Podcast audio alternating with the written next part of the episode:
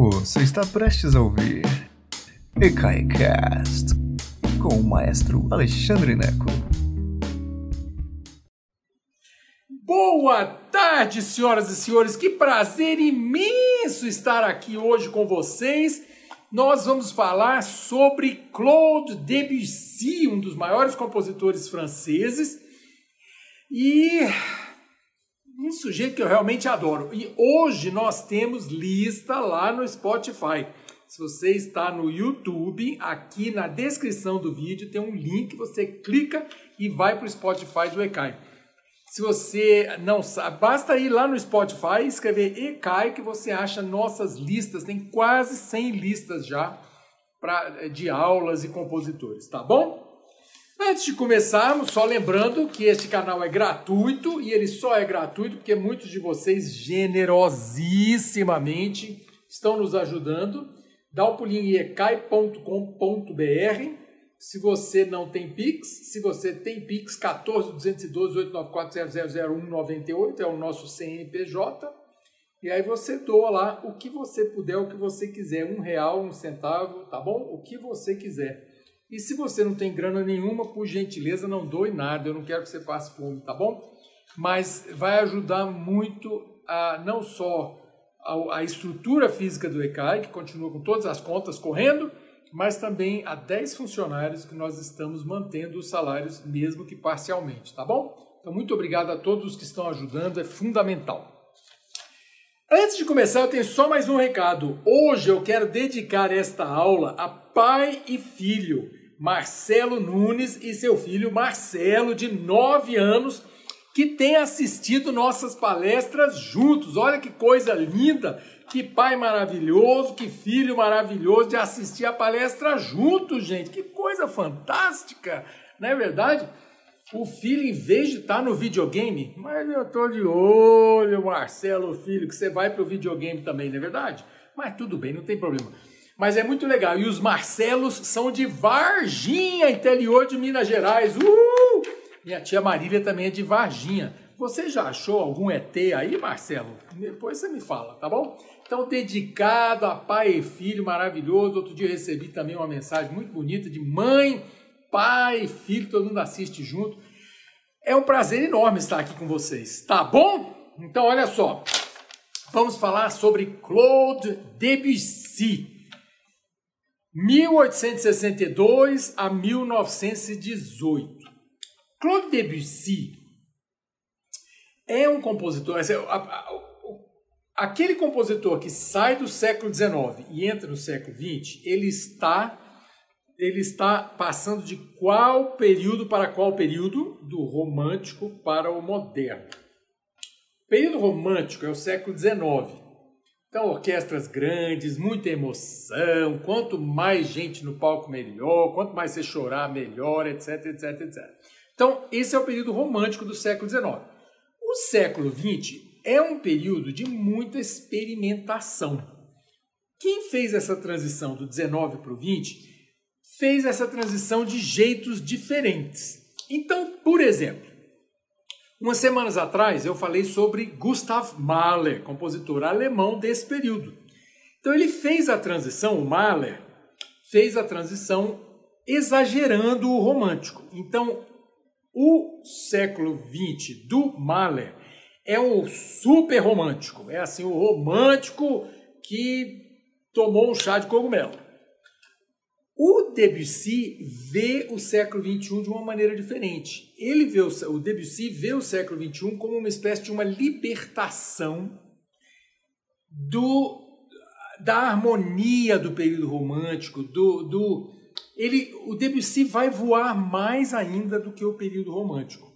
Então ele cria música que é extremamente original. É uma música linda de morrer. Vocês vão ver na lista, que daqui a pouco eu vou falar sobre a lista, que ela é viajandona. Então, assim, o Debussy pega a harmonia e fala assim: uai, por que eu preciso fazer essa harmonia do jeito que todo mundo fez? Não, eu posso ir por aqui, ó. eu posso fazer uma coisa que lembra talvez é, harmonia oriental, eu posso ir por outros caminhos. Por que, que eu preciso seguir caminhos já trilhados?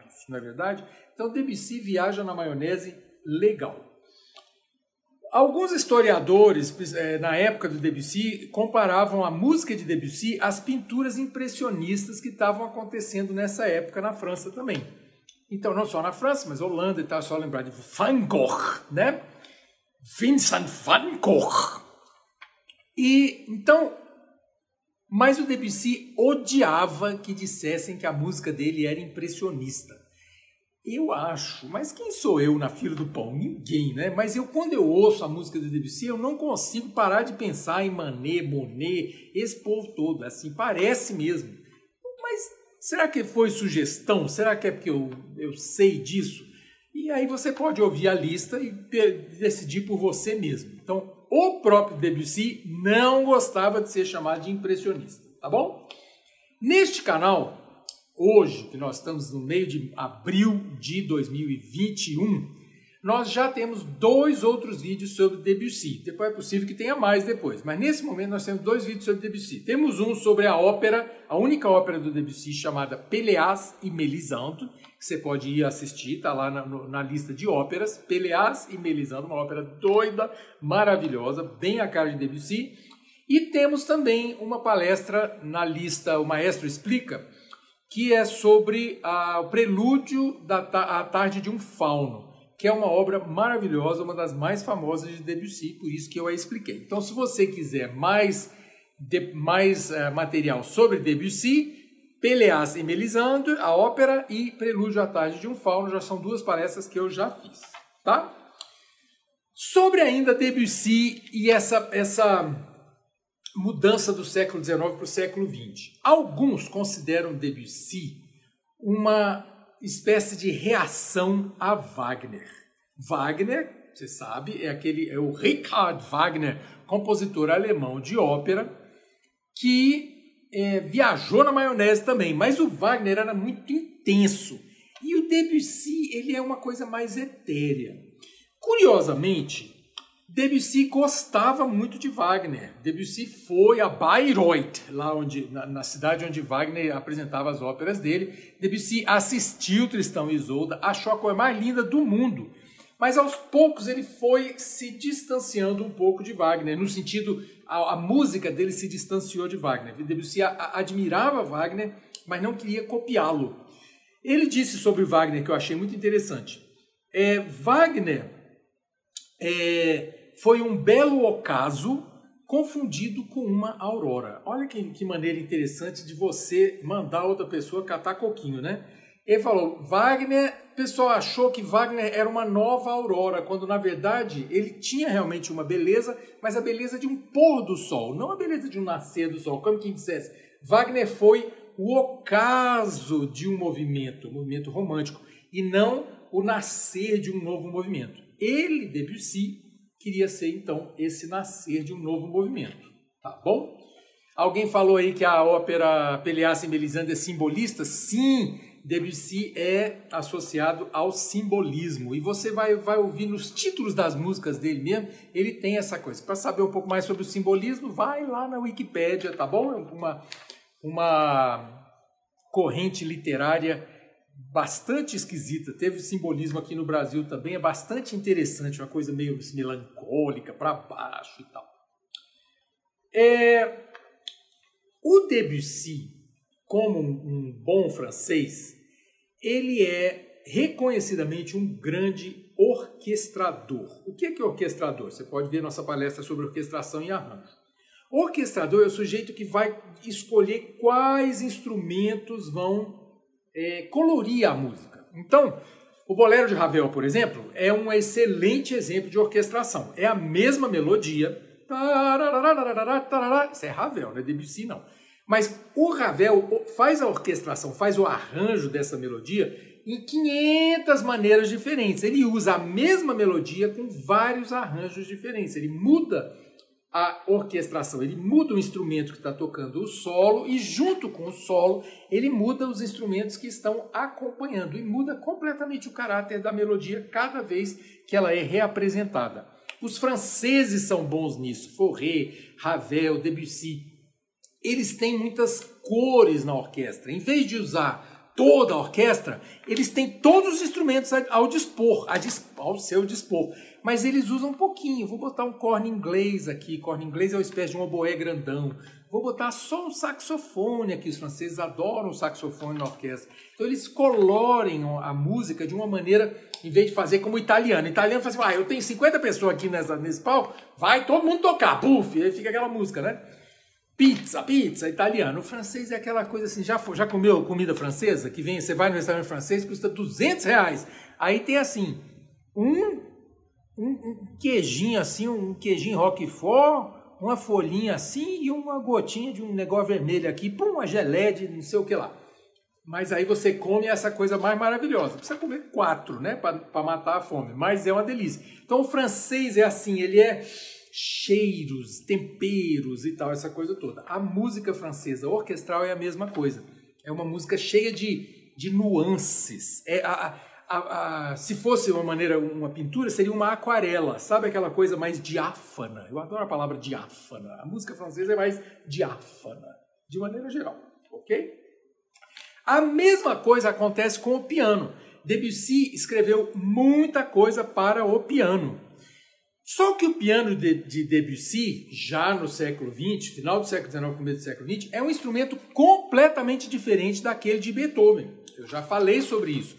O piano vai evoluindo, o instrumento piano vai evoluindo de uma maneira que quando chega, quando cruza para o século XX, é um instrumento riquíssimo, um instrumento que tem graves poderosíssimos, agudos incríveis, tem uma caixa de ressonância gigantesca, tem piano aí com sei lá quantos metros de comprimento. Então você tem um som rico e é para esse som rico que Debussy compôs. Então muitas das músicas que Debussy compôs, escreveu ao piano, não poderiam ser tocadas no piano de Beethoven. Ficaram um negócio assim, é o quê? O que, que é isso? Negócio ruim, trem ruim? Porque só faz sentido com aquele som rico do piano do século XX. Algumas das gravações que eu, que eu escolhi para vocês na lista do Spotify mostra isso. É assim um, um, grave riquíssimo, com harmônicos enormes. Um dia eu vou explicar o que são esses harmônicos. Mas é uma coisa impressionante como que ele consegue mudar a cor do timbre do piano. Você fala assim, como que muda a cor? Você toca mais leve, você toca aveludado, você espeta. Então, isso só é possível nos pianos mais recentes. Então, o piano lá de trás, o piano de Mozart, coitadinho, não era um piano, era, parecia um, um brinquedinho, né? Não dava para escrever música direito. Por isso que a música vai evoluindo junto, ok? Não só, eu falo muito disso, a, a engenharia de materiais, ela muda a história da música. A música que você escreve para um teatro de 300 pessoas, como era o caso de Mozart, não é a mesma música que você escreve para um teatro de 5 mil pessoas, como é o caso, ou quase 5 mil, como é o caso do Metropolitan de Nova York. Não pode ser, entende? A música é diferente, ok? que mais? É... Debussy influenciou compositores como Bela Bartok, um compositor húngaro muito interessante, um dia eu vou falar sobre ele, e um francês louco chamado Olivier Messiaen, escreve Messiaen, com N no final. Gente, pensa nesse Messiaen, louco, esse eu gosto, esse é muito doidão. Debussy escreveu, é, escreveu, olha eu, é, estudou no Conservatório de Paris, entrou quando tinha apenas 10 anos de idade e estudou por 11 anos lá no Conservatoire de Paris. E os professores não eram unânimes sobre o talento dele, não. Muita, muitos professores achavam ele impressionante de talento, outros achavam que ele era preguiçoso e não estudava direito. Ele acabou se revelando melhor compositor do que pianista mesmo. E ele é, é um criador. Eu sou um criador meio meio caótico, eu como artista, né? Não quero me comparar a Debussy, não, assim, só porque é a mesma profissão de ser músico, né? Mas eu sou caótico. Eu, eu, por exemplo, se eu não tivesse essa palestra hoje às 16 horas, eu não teria preparado. A palestra ela fica pronta dois minutos antes de eu entrar no ar. Eu sou caótico, eu só funciono com, com tipo assim, tem que entrar no ar, então tem que estar pronta a palestra. É assim que funciona, né? Debussy era assim também ele era meio caótico, ele não era uma coisa muito organizada, não. Bach, Johann Sebastian Bach era organizado, escreveu muito mais. Mas também é, os talentos de Debussy eram outros, não era só a performance. Ele, ele era um excelente compositor e ele precisava de tempo para cheirar as flores, né? E ele cheirava também algumas alunas dele que deu problema. E uma fofocaiada lascada. A vida dele foi bem complicada, mas eu não vou falar sobre isso não. Músicos que, é, que tentam explicar qual é a diferença da, da obra de Debussy, é, aí, é, os, próximos, os próximos 30 segundos da palestra é se você é, estuda um pouquinho de música. Se você não estuda, vai, é, vai beber um copo d'água e volta, que é só é 30 segundos de teoria, tá bom? Mas basicamente, muitos acordes paralelos, então assim, os acordes vão subindo e descendo paralelamente. Melodias cordais, o que, que, quer dizer isso? Os acordes são uma harmonia é mais importante que a melodia em si. Mozart, se ouvisse a música de Debussy, ia dizer assim, Ué, cadê a melodia? Só tem, só tem harmonia esse negócio, só tem acorde. Então, assim, entende? Ela é realmente uma música de atmosfera, muito mais do que uma música de melodia. Assovia isso aí. Não dá para assoviar a música de Debussy. Ela é. Ah, assim, ela é. Sabe? Bitonalidade. Muitas vezes ele joga com tons diferentes ao mesmo tempo. E quando ele muda o tom, ele não avisa. Não tem assim, olha a preparação, vou mudar de tom. Puf, não. Catum. Ele vai assim, assim. E a última coisa, ele faz, é, usa muito escalas pentatônicas. Para quem não estuda música, a escala pentatônica são, é, pensa nas teclas pretas do piano. Se tocar a tecla preta,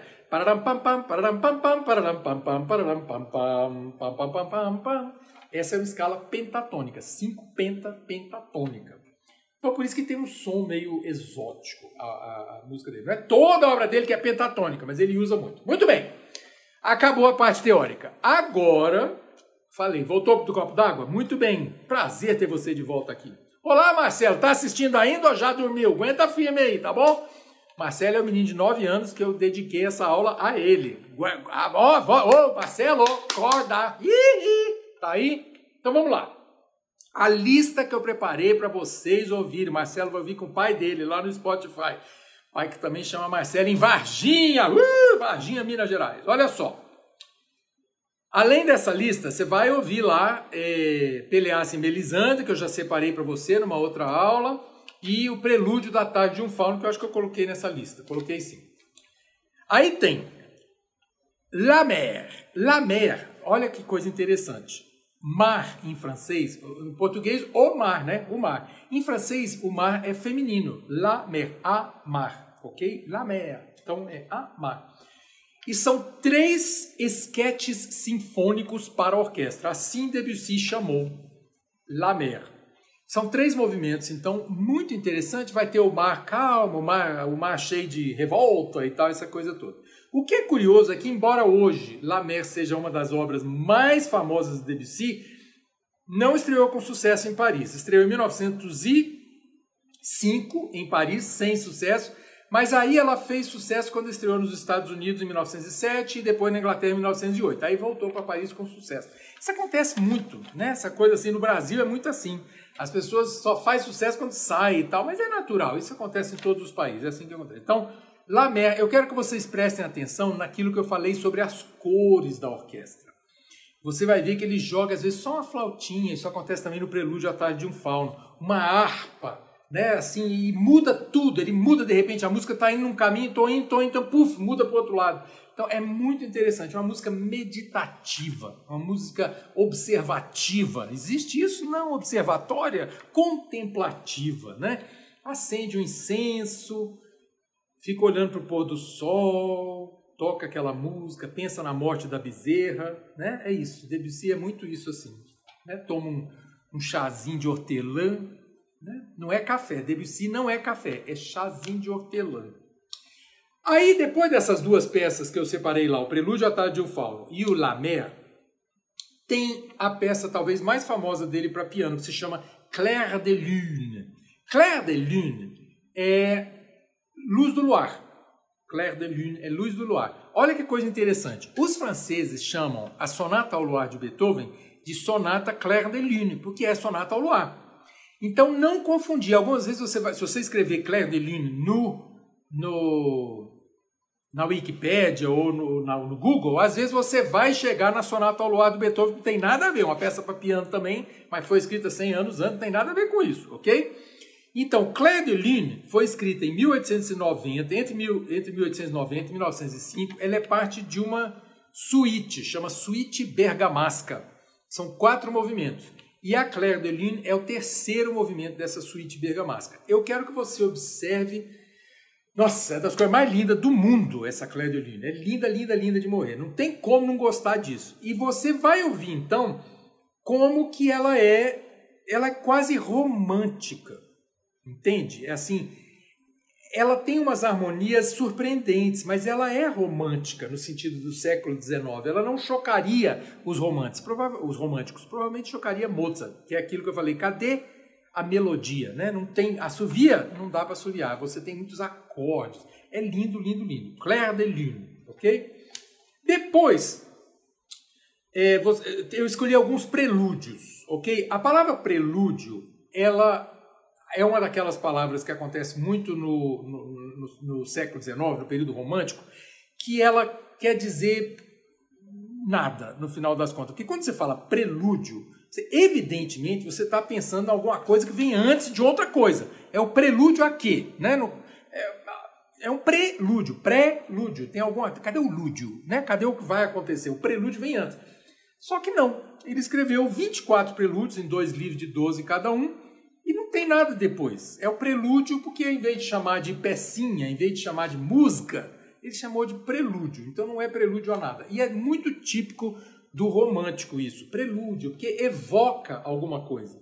Bach, por exemplo, Johann Sebastian Bach, ele escreveu prelúdio e fuga. Aí, é claro, o prelúdio vem antes da fuga. Vários prelúdios e fuga. Aqui no caso de Debussy, ele usa muito prelúdio como nada, entende? Assim, é só o nome que ele inventou lá. Eu escolhi cinco prelúdios para você, alguns do livro 1, outros do livro 2. São, nossa, são lindos e são prelúdios que ele deu um nome para você imaginar alguma coisa. Então, eu quero que você ouça lá o prelúdio, está escrito em francês, mas você vai ver. Um de, o primeiro chama voile, que significa velas, não vela de acender, mas vela de barco, velas, véus. Então eu quero que você ouça voile, véus ou velas, e você imagine o vento batendo naquele negócio ali e vê se isso tem a ver com a atmosfera que Debussy escolheu para Voile. Depois, o segundo prelúdio que eu escolhi chama-se Passos sobre a Neve. Aí você ouve e vê se parece uma pessoa andando na neve. Você nunca andou na neve, é uma delícia, aliás, você nunca andou na neve, você imagina passos sobre a neve. O terceiro chama-se A Catedral Submersa, é um dos mais famosos. Ele, ele vai do mais, do mais quietinho para o mais forte, muito bonito. A Catedral Submersa. E você viaja na maionese, né, com esses títulos. Depois tem outro que chama Feuille Morte, folha, Folhas Mortas. E por último, o Fogos de Artifício, Feu d'Artifice, Fogos de Artifício. E eu vou contar uma historinha, você que o povo gosta de, histórica, de história. Primeira vez que eu assisti Feu d'Artifice, foi com uma pianista, é, foi com a Madalena Talhaferro, gente. Aquela veio aqui a Brasília, lá em 1833, e tocou no Teatro Nacional de Brasília ela tocou Feu d'Artifice.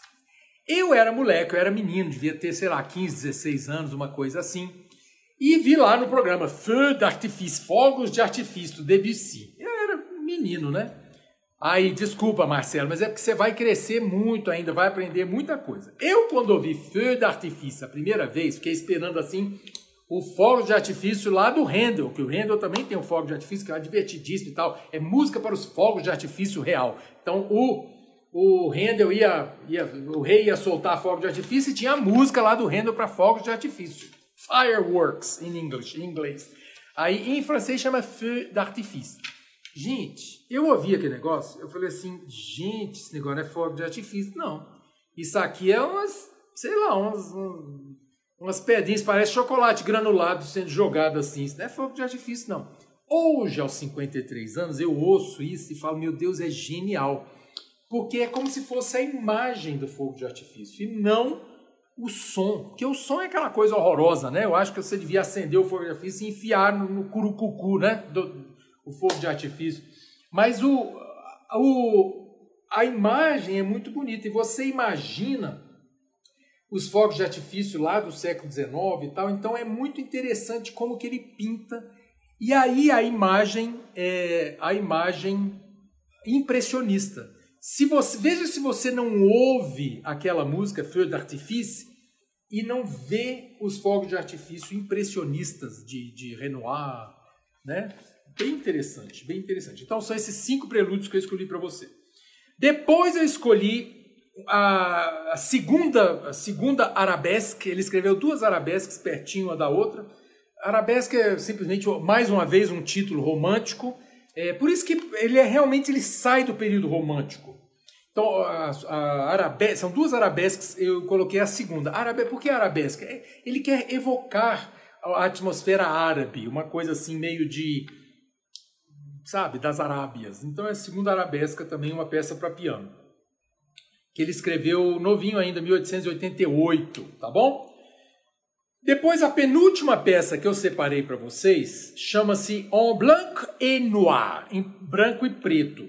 É interessante porque é uma suíte em três movimentos para é, piano a quatro mãos. O que é piano a quatro mãos? É para o Alien de Varginha tocar? Não, gente. Piano a quatro mãos são dois pianistas, né? Quatro mãos. Não é o Alien de Varginha tocando com quatro braços. Não é isso, não, gente. Piano a quatro mãos são dois pianistas. Um senta do ladinho do outro e aí toca lá.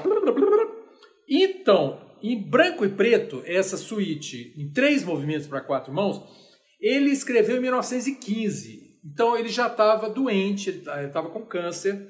Escreveu isso na Normandia, lá na praia da Normandia, que foi a praia famosa de 1940 e alguma coisa, né? Do dia D, a praia que os, os, os aliados invadiram. Ele escreveu naquela praia em 1915 e ele estava preocupado, já estava com câncer e estava preocupado com a participação francesa na Primeira Guerra Mundial. Ele escreveu essa suíte que é, é assim é uma coisa mais pesada, é interessante.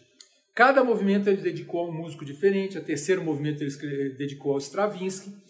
E esse primeiro movimento, bem energético, é, eu escolhi um, a Marta Argerich, que é uma, uma grande amiga do Nelson Freire, pianista brasileiro. É bem interessante, você vai ver que é uma harmonia bem diferente, é um negócio meio angustiante, bem diferente de tudo que eu mostrei do Debussy até agora. E para terminar a lista que eu preparei com todo carinho para vocês, tem uma peça para coral. Debussy escreveu muita coisa para coro, muita mesmo, muita coisa para voz. Mas eu, tenho, eu tinha que resumir essa palestra, senão ela não acaba nunca, e resumir a lista também para não ficar muito longa. Eu queria que fosse uma, uma, um prelúdio ao estudo, ao estudo de vocês de Debussy. Vai procurar mais coisa. Mas essa última peça que eu separei para vocês vem de eh, chama Trois Nocturnes, três noturnos para orquestra. E esse terceiro, além de orquestra, tem coro feminino. É lindo de morrer. Ele chamou de. O terceiro movimento chamou de sereias. Então é como se fossem sereias cantando ali, acompanhados de orquestra. Eu acho a coisa mais linda do mundo. Eu me lembro a primeira vez que eu vi isso, eu estava dirigindo nos Estados Unidos, que eu sou muito chique, morava nos Estados Unidos, e eu sintonizava na rádio pública lá, que toca muita música clássica. Eu voltava de noite, depois de estudar para chuchu, voltava no meu carrão lá, um Honda velho, 1991, tocando meu radinho na FM e eu ouvi esse negócio. Falei, meu Deus, que, o que, que é isso? Que música é essa? E aí, quando terminou, ele falou: é, Sereias, do Claude Debussy. Uma peça impressionante de difícil e assim linda de morrer. Então vamos lá ouvir Sereias, tá bom? Meninos e meninas, Marcelo de Varginha, hoje foi Claude Debussy, um dos meus compositores favoritos. Eu espero que você vá ouvir a lista que eu preparei para vocês com todo o coração e espero que vocês curtam, tá bom? Foi mais uma vez um imenso prazer ter estado aqui com vocês nesta tarde de quarta-feira no Distrito Federal e tudo de bom para vocês. Aguenta firme, meninos e meninas, tá bom? A gente vai sair dessa confusão e aí nós vamos nos abraçar muito e nos beijar muito e comer muito macarrão junto. Um beijo enorme para vocês. Beijão. Obrigado por nos escutar. Agora, seja sempre o primeiro a saber da programação. Assine nossa newsletter em ecai.com.br.